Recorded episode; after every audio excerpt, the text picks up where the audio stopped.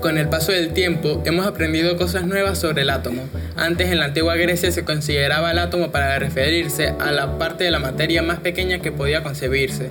Esa partícula fundamental, por emplear el término moderno para ese concepto, se consideraba indestructible. Ahora el conocimiento sobre el átomo se ha desarrollado y sabemos que es la unidad constituyente más pequeña de la materia que tiene las propiedades de un elemento químico.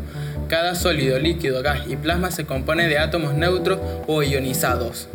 Por eso hoy, oyente, te damos la bienvenida para enseñarte curiosidades que tal vez no sabías sobre el átomo. Empecemos.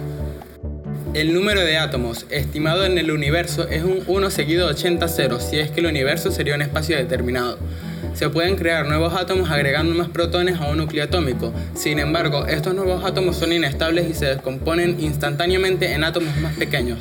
Por lo general, solo sabemos que se creó un nuevo átomo al identificar los átomos más pequeños de esta desintegración. La palabra átomo viene de la palabra griega que significa incortable o indivisible. El nombre proviene del filósofo griego Demócrito.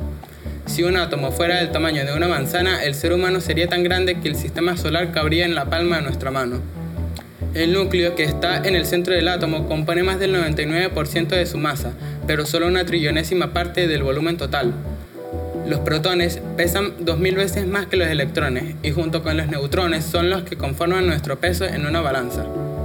No tocamos nada, sino que sentimos la repulsión de los electrones, ya que nosotros al estar formados íntegramente de átomos, la parte externa, que son electrones, siempre tienen carga negativa y estos se repelen.